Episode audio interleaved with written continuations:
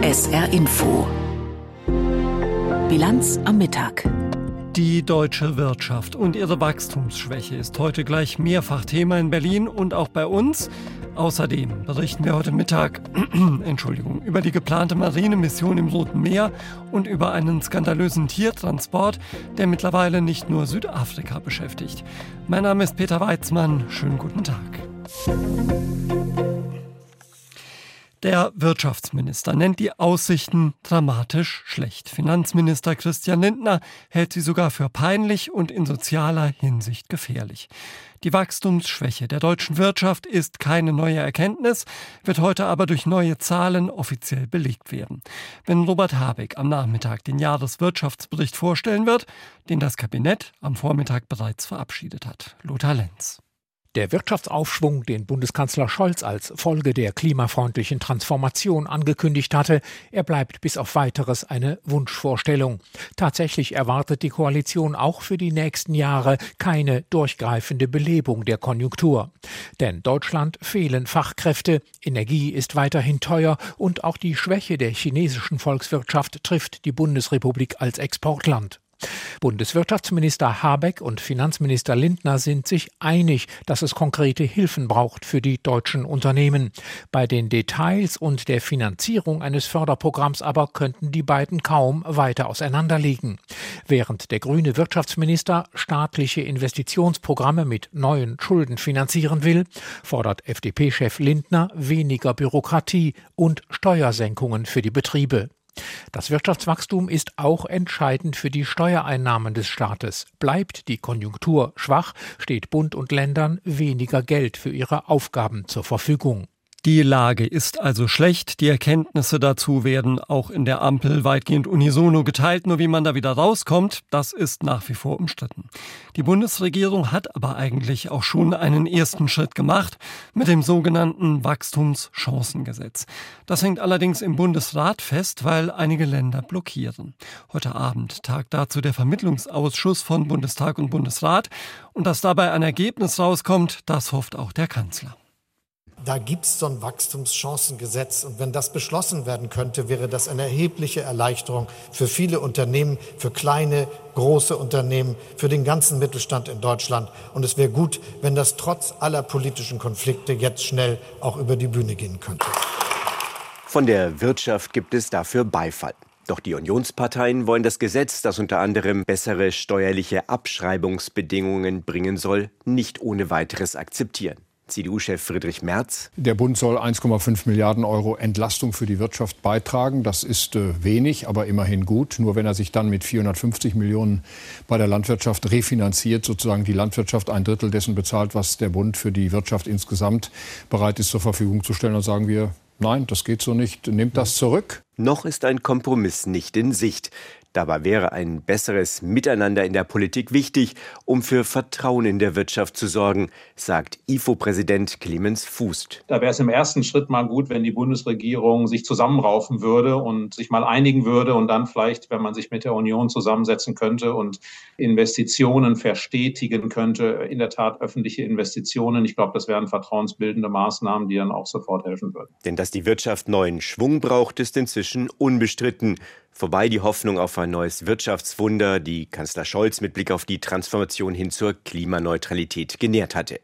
FDP-Finanzminister Christian Lindner sagt es so. Wir brauchen eine andere Wirtschaftspolitik. Wir müssen mehr tun für das Wachstum. Unsere Betriebe sind international nicht wettbewerbsfähig. Und auch Wirtschaftsminister Robert Habeck von den Grünen wählt drastische Worte für die auf 0,2 Prozent korrigierte Wachstumsprognose der Regierung. Was wirklich dramatisch schlecht ist. Das muss man sagen. Ja, es ist wirklich, also das ist ja jetzt nicht ein Jahr. Wir hatten davor 0,03, minus 0,3, jetzt haben wir 0,2. So können wir nicht weitermachen. So nah sich Lindner und Habeck in der Analyse sind, ihre Konzepte gegen die Krise könnten unterschiedlicher nicht sein, sagt der frühere Wirtschaftsweise Lars Feld, der inzwischen den Finanzminister berät. Im Moment ist die Situation deswegen so schwer, weil wir zwei unterschiedliche wirtschaftspolitische Entwürfe haben, die einander gegenüberstehen. Einerseits ein Entwurf, der auf staatliche Steuerung setzt und auf der anderen Seite ein Entwurf, der stärker auf marktwirtschaftliche Prinzipien, marktwirtschaftliche Anreize setzt. Und äh, das ist schon schwer zusammenzubringen. Lars Feld war das im Beitrag von Hans-Joachim Viehweger. Jetzt geht es um den Ernstfall. Mit diesen Worten hat Verteidigungsminister Pistorius von der SPD gestern die Besatzung der Fregatte Hessen auf einen Einsatz im Roten Meer vorbereitet. Pistorius hat die 240 Soldatinnen und Soldaten auf dem Kriegsschiff in einem Hafen auf Kreta besucht. Im Rahmen einer EU-Mission soll sie bald Handelsschiffe vor den Angriffen der vom Iran unterstützten Houthi-Miliz schützen. Wegen dieser Angriffe meiden große Reedereien zunehmend die kürzeste Seeverbindung zwischen Asien und Europa. Und das hat mittlerweile erhebliche Auswirkungen auf die Weltwirtschaft. Nachdem der Bundestag heute und am Freitag beraten und dann aller Voraussicht nach zugestimmt hat, wird die deutsche Fregatte unmittelbar danach vom Suezkanal aus ins Einsatzgebiet fahren. Moritz Brake ist Experte für maritime Sicherheit an der Universität Bonn, selbst Reserveoffizier der Marine und Mitgründer einer Sicherheitsfirma, die unter anderem auch Reedereien berät. Herr Brake, muss Europa so weit weg wirklich militärisch aktiv werden? Ja, also da muss man ganz klar Ja sagen, denn das, was hier ähm, passiert, ist ein Angriff auf unsere vitalen Interessen, auf unsere wirtschaftlichen Lebensgrundlagen. Deutschland, aber auch alle modernen Wirtschaften sind auf das Funktionieren des internationalen Seehandels angewiesen. Da geht es nicht einfach um Schiffe unter deutscher Flagge, sondern es geht darum, dass das Gesamtsystem des Seehandels funktioniert. Über 90 Prozent des Weltwarenverkehrs läuft über das Meer, ist auf sichere Seewege angewiesen. Wenn also hier wie jetzt gerade die Houthis diese Seewege angreifen, dann spüren wir das. Und in den letzten Wochen haben wir gemerkt, wie stark die deutsche Wirtschaft ohnehin unter Druck ist, mit Tausenden von Arbeitsplätzen, die entweder bereits ja aufgegeben werden oder ins Ausland verlagert werden. Das heißt also, bis in die Haushalte der Menschen in Deutschland ist es spürbar, wenn die Weltwirtschaft nicht mehr gut funktioniert und die Seewege sind die Lebensadern, auf denen das Ganze passiert. Die müssen geschützt werden, auch durch Europa, auch durch Deutschland. Kann dieser EU-Einsatz wirklich dazu beitragen, die Seewege zu schützen? Ja, also die Fregatte Hessen, über die Sie eben sprachen, die jetzt in den Einsatz gehen soll, wenn das Bundestagsmandat kommt, ist äh, als hochmodernes Kriegsschiff auf einem Top-Ausbildungsstand in der Lage, einen regelrechten Schutzschirm über die Handelsschifffahrt in äh, Bereichen des Roten Meeres und gerade in der Meerenge Bab el-Mandeb aufzuspannen. Ähm, dieses Schiff kann auf 400 äh, Kilometer Radius Luftziele mitverfolgen, kann also alarmieren, kann auch eigene Mittel zum Einsatz bringen, kann auf 160 Kilometer Radius mit Flugkörpern andere Luftangriffe abwehren, kann auch in einem näheren Bereich 10 Kilometer, 15 Kilometer auch noch auf andere Ziele reagieren in großer Zahl ähm, ist also wirklich in der Lage, in, im eigenen Radius und auch darüber hinaus Handelsschiffe zu schützen. Das sind also die Fähigkeiten dieser Fregatte. Welche militärischen Möglichkeiten haben denn die Houthis und wie gefährlich ist diese Mission deshalb wirklich? Ja, also das ist, ähm, wie auch der Verteidigungsminister sagte, Ernstfall für Deutschland. Einerseits Ernstfall, weil wir in unseren vitalen Interessen angegriffen werden mit dem Angriff auf die Handelsschiffe, aber eben auch Ernstfall für die Besatzung der Fregatte Hessen, die hier ähm, in einen Einsatz geht, wo sie selbst auch zum Ziel werden können. Das heißt also, ne, internationale Kriegsschiffe werden von den Houthis angegriffen mit Raketen, mit Flugkörpern, mit Drohnen. Ähm, es liegt natürlich klar im Interesse dieser, dieser äh, Houthis, auch ein westliches Kriegsschiff erfolgreich anzugreifen. Und insofern muss sich hier die Hessen mit allem, was sie hat, verteidigen, muss gegen Luftziele sich wehren können, muss Handelsschiffe schützen können. Aber wir sehen natürlich auch anhand der jüngeren Berichte, dass die Houthis auch über Mittel verfügen, die unter Wasser und auf dem Wasser angreifen können. Das heißt also, auch da muss sich das Schiff selbst schützen, muss aber auch natürlich Handelsschiffe schützen können. Und das ist natürlich nochmal eine ganz andere Art von Herausforderung, zumal wir wissen, der Iran, der die Houthis unterstützt, unterstützt sie mit all seinen technischen Möglichkeiten. Gleichzeitig ist der Iran direkter Unterstützer Russlands. Russland unterstützt den Iran und damit stehen den Houthi-Rebellen technische Möglichkeiten zur Verfügung, die unsere Kriegsschiffe hier auf höchstem Niveau herausfordern. Es geht dann aber nicht darum, die Houthis aktiv anzugreifen und sie dann so zu schwächen, dass die eben keine Raketen mehr abschießen können oder Schiffe kapern können, oder? Genau, das ist nicht Aufgabe der EU-Mission, ist auch nicht Aufgabe der Fregatte Hessen, hier Landziele im Jemen zum Beispiel zu beschießen. Es geht darum, Angriffe, die auf Handelsschiffe ausgeführt werden, abzuwehren. Und genau das kann sie in, auf, einem, auf einem hohen Stand der Technik. Wobei man dazu sagen muss, hoher Stand der Technik, die Systeme, die die Hessen hier einsetzt, sind teuer und selten. Und hier reden wir dann über teilweise einen einzelnen Schuss, der in der Größenordnung anderthalb Millionen Euro oder mehr kostet, einer solchen Abwehrrakete, um einen solchen Angriff zu vereiteln in der Spitze. Und somit müssen wir natürlich jetzt zügig in Europa nachlegen und ganz schnell andere Technologien ebenfalls dort in der Region zum Einsatz bringen, um Handelsschiffe zu schützen mit Mitteln, die deutlich weniger kosten und weniger Ressourcen binden. Was könnte das sein? Es gibt innovative Lösungen, um zum Beispiel Drohnen abzuwehren. Es gibt die Möglichkeit, selber ferngelenkte Systeme auf dem Wasser in der Luft einzusetzen, um einerseits zu überwachen, aber andererseits auch zu reagieren. Wir müssen in größerer Zahl Sensoren ins Wasser bringen, die bereits verfügbar sind am Markt oder in relativ kurzer Zeit entwickelt werden können. Ähm, und zumal wir ja auch schauen, diese, diese Probleme, die wir gerade haben am, am Horn von Afrika, diese Probleme werden nicht übermorgen vorbei sein, sondern wir müssen uns darauf einstellen, wirklich auch in der mittleren Frist, in der langen Frist mit solchen Risiken umzugehen. Das heißt, wir müssen jetzt gezielt investieren in innovative Technologien in Europa, in Deutschland. Es gibt ganz viele Anknüpfungspunkte dafür, die wir nutzen könnten, um jetzt mit gut investiertem Geld Möglichkeiten zu schaffen, uns nicht jedes Mal mit einem anderthalb Milliarden teuren Kriegsschiff mit entsprechender Technologie, mit entsprechenden, jeder Schuss, der sozusagen abgegeben wird, kostet ähm, zehnmal mehr, zwanzigmal mehr als die Ziele, die man damit zerstören muss, auf der anderen Seite, die angreifen. Ne? Also eine 2000 Dollar, 20.000 Dollar angreifende Drohne wird mit einem 2 Millionen Euro teuren Flugkörper zerstört. Das können wir auf Dauer einfach nicht effizient durchhalten sagt Moritz Brake, Experte für maritime Sicherheit an der Universität Bonn und Reserveoffizier der Marine. Mit ihm habe ich schon vor der Sendung über den deutschen Marineeinsatz im Roten Meer gesprochen. Zwei Jahre nach dem Beginn der russischen Invasion hat die Ukraine zwei wesentliche Probleme. Einen Mangel an Material und einen Mangel an Personal, also an Soldaten. Seit Monaten klagen die Soldaten an der Front über Müdigkeit und über viel zu lange Einsätze. Es ist klar, die Ukraine muss mehr Rekruten in die Armee einziehen. In der Westukraine zeigt sich, dass dies bisher offenbar vor allem in ländlichen Gegenden geschehen ist. In den Dörfern gibt es kaum eine Familie ohne einen Angehörigen an der Front. Rebecca Barth. Der Nachbar dort, sein Sohn kämpft. Jetzt ist er fast behindert. Er ist erst 30. Die Venen an seinen Beinen sind dick wie meine Finger. Der Mann deutet mit dem Finger auf die umliegenden Häuser. Dieser Nachbar da ging zu Kriegsbeginn. Jetzt ist er die ganze Zeit im Krankenhaus. Da der Nachbar aus dem Krieg zurück. Und hier der Nachbar, mit dem habe ich früher im Donbass gekämpft. Er ist wieder in den Krieg gegangen, jetzt ist er völlig taub, braucht ein Hörgerät. Das muss er sich selbst kaufen.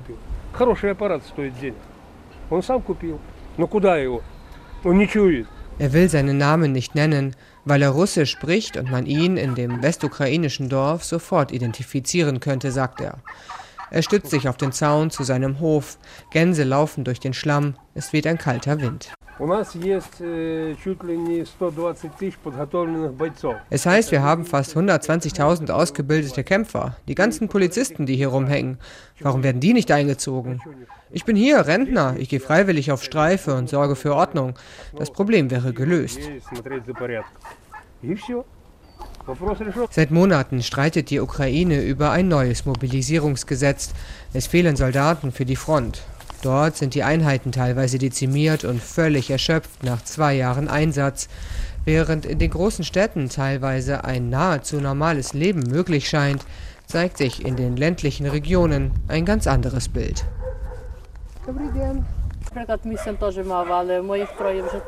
Drei meiner Söhne sind schon an der Front.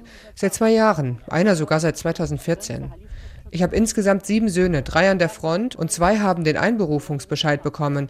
Einer ist gestern zur Musterung gegangen. Auch diese Frau will ihren Namen nicht nennen. Zu groß das Misstrauen gegenüber Medien und zu groß die Scham, nicht patriotisch genug zu sein. So wirkt es. Aber was sie berichtet, ist kein Einzelfall. Vor allem auf dem Land werden die Männer an die Front geschickt, das bemerkt auch der Lviver Anwalt Jefin Filipets. Ich kann nicht sagen, womit das zusammenhängt. Tatsache ist, auf den Dörfern werden die Menschen eingezogen. Einige haben mir erzählt, dass es dort am Ende des Sommers niemanden mehr für die Kartoffelernte gab. Es gab keine Männer mehr. Auf den Dörfern aber kennt man sich. Und hier sind es die Dorfvorsteher, die die Einberufungsbescheide ausgeben müssen. Frauen wie Natalia Strilets. Sie ist so etwas wie die Bürgermeisterin eines kleinen Dorfes in der Westukraine und arbeitet in einem kalten, nahezu verlassenen Gebäude. Auf ihrem Schreibtisch stapeln sich die Akten.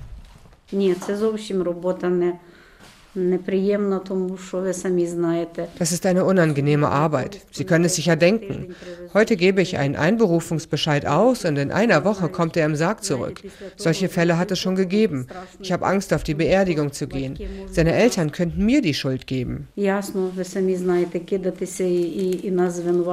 Viele Männer verstecken sich, berichtet Strelets, und viele sind aus der Ukraine geflohen. Über 600.000 Ukrainer im wehrfähigen Alter sollen sich nach offiziellen Angaben in der EU aufhalten. Die Ukraine hat noch ausreichend Mobilisierungspotenzial, sagen Experten. Die ukrainische Führung müsse nur bereit sein, unangenehme Entscheidungen zu treffen. Rebecca Barth hat aus der Ukraine berichtet. Ein Schiff voller Tiere, das so stinkt, dass es eine ganze Großstadt in Aufregung versetzt. Um diesen Tierschutzskandal geht es gleich bei uns.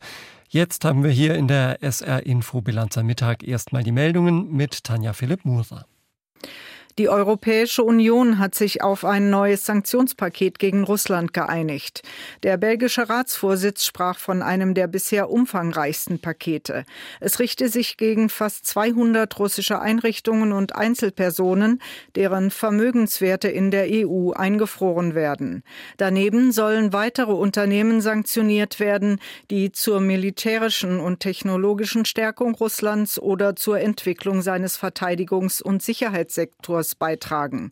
Die neuen Strafmaßnahmen sollen demnach zum zweiten Jahrestag des russischen Krieges gegen die Ukraine in Kraft treten. Bundeskanzler Scholz hat Estland Unterstützung zugesagt, sollte Russland den baltischen Staat angreifen. Der Bundeskanzler sagte bei einer Veranstaltung in Hamburg, man sei bereit, jeden Quadratmeter des Bündnisgebietes zu verteidigen. Die Ministerpräsidentin des NATO-Mitglieds Estland, Kallas, war bei der Veranstaltung dabei. Sie warnte, der Westen dürfe gegenüber Russland nicht naiv sein. Sie sei besorgt darüber, dass in den westlichen Staaten kaum wahrgenommen werde, was sich in den Weiten Russlands zusammenbraue. NATO-Generalsekretär Stoltenberg sagte dem WDR, er sehe keine unmittelbare Bedrohung durch einen Angriff auf die NATO. Dennoch müsse man vorbereitet sein. Bei der Europawahl im Juni sind in Deutschland rund 65 Millionen Menschen wahlberechtigt. Nach einer Schätzung des Statistischen Bundesamtes haben davon etwa 60,9 Millionen die deutsche Staatsangehörigkeit. Rund 4,1 Millionen Menschen sind EU-Bürger. Bei der Europawahl am 9. Juni haben erstmals auch Menschen ab 16 Jahren Wahlrecht. Das Alter hatte der Bundestag herabgesetzt. Im Europäischen Parlament ist Deutschland mit 96 Abgeordneten vertreten. Nach dem Ende des Warnstreiks bei der Lufthansa soll sich der Betrieb bei der Fluggesellschaft heute wieder normalisieren. Ein Unternehmenssprecher sagte, die Airline plane, ihren Flugbetrieb in Frankfurt und München nach und nach wieder hochzufahren. Wegen der Auswirkungen des Ausstands des Bodenpersonals könne es im Laufe des Tages vereinzelt zu Verspätungen oder Ausfällen kommen. Die Gewerkschaft Verdi und die Lufthansa setzen heute in Frankfurt ihre Tarifverhandlungen fort. Die Gewerkschaft fordert für 25.000 Lufthansa-Beschäftigte am Boden 12,5 Prozent mehr Geld und eine Inflationsausgleichsprämie. Weite Transporte von lebenden Tieren sind Tierschützern ein Dorn im Auge. Gerade von Schiffstransporten von Rindern gibt es immer wieder Bilder, bei denen einem eigentlich nur noch schlecht werden kann. In Südafrika hat nun ein Schiff für Entsetzen gesorgt, das mit rund 19.000 in ihrem eigenen Kot liegenden Rindern an Bord in Kapstadt festgemacht hat. Am frühen Mittwochmorgen hat es den Hafen wieder verlassen. Karin Wehrheim. Um 4 Uhr Ortszeit heute früh hat der Lebendtiertransporter Al-Kuwait im Hafen von Kapstadt abgelegt. Später als geplant, weil offenbar das Laden von Treibstoff, Wasser und Futter länger gedauert hat als vorgesehen. Das Schiff, das unter kuwaitischer Flagge fährt, transportiert brasilianische Rinder in engen Boxen auf neun Stockwerken. Sein Ziel um Kasr, den zweitgrößten Hafen des Irak, soll es in 13 Tagen erreichen. Grace DeLange, Sprecherin des südafrikanischen Tierschutzverbunds NSPCA, der die Zustände an Bord seit Montag in Augenschein genommen hat, sagte gegenüber dem Nachrichtenportal News 24. Da sind jede Menge Fäkalien, deshalb beschweren sich die Menschen in Kapstadt über den Gestank. Aber unsere Sorge gilt den Tieren, die in diesem Gestank aushalten müssen. Stellen Sie sich vor, eines der Rinder zu sein, die in ihrem eigenen Kot liegen. Und es sind etwa 19.000. Mehrere Medien Südafrikas zeigen Fotos, auf denen Rinder bis über die Knöchel in Fäkalien stehen oder darin liegen. Rinder mit kotverdrecktem Kopf und Fell, mit entzündeten Augen und Nasen. Die Tierschutzorganisation hatte sich mit richterlichem Beschluss Zugang zum Schiff verschafft.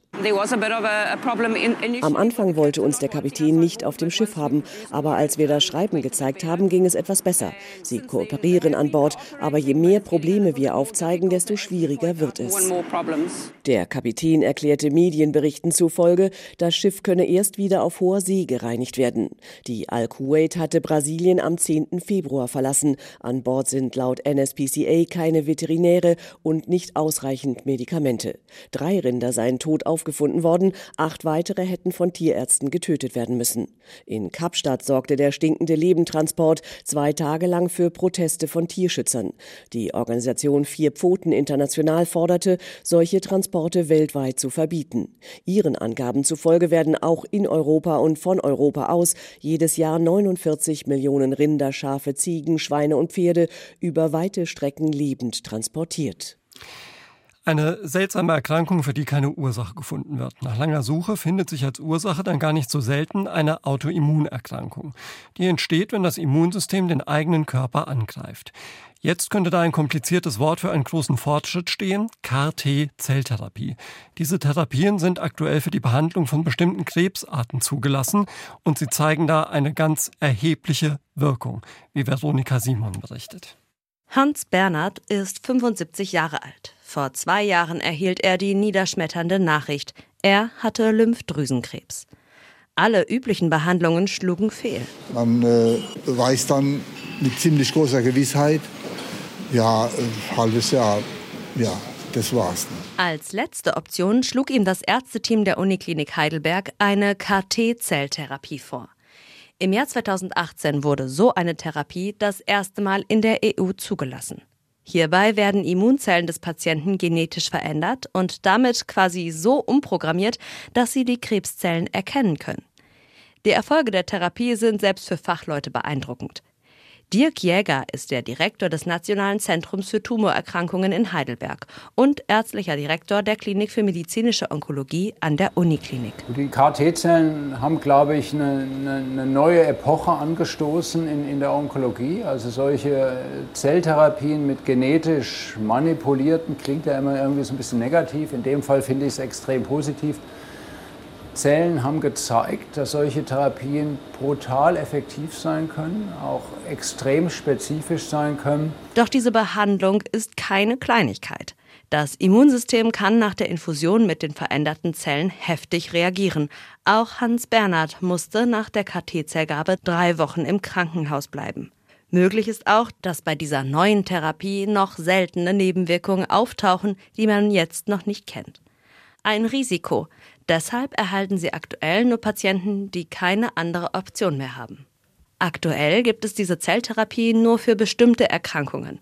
Einige Blutkrebsarten, Tumore der Lymphdrüsen und des Knochenmarks. Das betrifft im Moment einen kleinen Bereich der Onkologie, ein kleines Spektrum der Erkrankungen, die damit recht effektiv behandelt werden können. Für das Gros der, der, der Krebserkrankung ist die Frage nach der Zukunft der KT-Zelltherapien noch eine relativ offene Frage. Klar ist aber auch, die Therapie muss für jeden Patienten und jede Patientin eigens hergestellt werden. Das ist aufwendig und damit teuer. Man rechnet mit 200 bis 380.000 Euro pro Infusion. Da oft jedoch eine einzige Gabe reicht, um die Krankheit dauerhaft in den Griff zu bekommen, könnte es laut Dirk Jäger vom Nationalen Zentrum für Tumorerkrankungen vertretbar sein, solche Summen zu investieren. Möglicherweise sei sie sogar günstiger als eine langfristige medikamentöse Therapie. Bei Hans Bernhard hat sich die Behandlung an der Uniklinik Heidelberg ausgezahlt. Für mich ist das Ganze unfassbar. Das grenzt fast für mich an ein Wunder. Denn auf den Kontrollbildern ist von Tumoren nichts mehr zu sehen. Veronika Simon hat berichtet über die Krebstherapie mit CAR-T-Zellen. Leverkusen, Rom, Bochum. Drei Spiele, drei Niederlagen. Keine Bilanz, die man sich beim FC Bayern in Ruhe anschaut. Schon gar nicht, wenn die Leistungen seit Monaten mau sind und die Meisterschaft derzeit nur noch mit dem Fernglas in Sicht ist. Heute hat der deutsche Fußballrekordmeister gehandelt und die Trennung von Trainer Thomas Tuchel verkündet. Aber nicht sofort. Sina Wende. Das Ende naht. Ab Sommer werden der FC Bayern München und Thomas Tuchel getrennte Wege gehen. Beide Seiten seien in einem einvernehmlichen Gespräch zu diesem Ergebnis gekommen. Nach drei Niederlagen in Folge hatte sich die Kritik am Cheftrainer des Rekordmeisters vermehrt. Spürbar für Tuchel. Der Schlüssel ist definitiv noch nicht gefunden und äh, es ist äh, selbstverständlich meine Verantwortung und äh, meine Verantwortung, äh, die Mannschaft dorthin zu bringen, dass wir es besser, besser schaffen, besser machen. Doch der Verein will es in der kommenden Saison ohne ihn besser machen. Vorstandsvorsitzender Jan-Christian Dresen plane eine sportliche Neuausrichtung mit einem neuen Trainer. Bis dahin sei jeder Einzelne im Verein ausdrücklich aufgefordert, um in der Champions League und in der Bundesliga das maximal Mögliche zu erreichen. In der Verantwortung dafür sieht sich auch Thomas Tuchel selbst, der schon nach der Niederlage bei Bochum realistisch auf das drohende Gewitter reagierte. Ich fürchte mich äh, vor gar nichts. Es ist ein Beruf und äh, ist alles, alles gut. Noch ist nicht alles gut. Die Titelverteidigung scheint kaum mehr möglich. In der Liga liegen die Bayern acht Punkte hinter Tabellenführer Leverkusen. Es droht die erste titellose Saison seit zwölf Jahren. Thomas Tuchel hatte im März vergangenen Jahres die Nachfolge von Julian Nagelsmann als Trainer des FC Bayern angetreten. Schauen wir noch auf das Wetter im Saarland. Heute bleibt es meist wolkenverhangen, nur ganz selten gibt es etwas Sonne. Gegen Abend kommt dann von der Mosel her auch Regen auf. Die Temperaturen liegen maximal bei 8 bis 11 Grad. In der Nacht regnet es meist ununterbrochen. Die Temperaturen gehen zurück auf 9 bis 5 Grad. Und morgen am Donnerstag gibt's weiteren Dauerregen, dazu zunehmend Wind. Am Abend teils schwere Sturmböen, vereinzelt Orkanböen bis in die Niederungen und Höchstwerte von 9 bis 13 Grad. Das war's von der SR Info Bilanz am Mittag mit Peter Weizmann. Wir hören uns wieder um 17.30 Uhr. Bis dann. Tschüss. SR Info Auslandspresseschau Zwei Jahre nach dem Angriff Russlands auf die Ukraine schreibt die spanische Zeitung El Periodico, Wladimir Putin steht kurz vor seiner Wiederwahl zum Präsidenten. Die Opposition wird brutal zum Schweigen gebracht oder lebt im Exil. Der Tod von Alexei Nawalny mit allen Merkmalen eines Staatsverbrechens ist weit mehr als eine Warnung an Dissidenten. Er ist eine klare Botschaft an den Westen. Es ist einzig und allein Putin, der die Spielregeln festlegt, ohne Rücksicht auf Mittel und Menschenleben.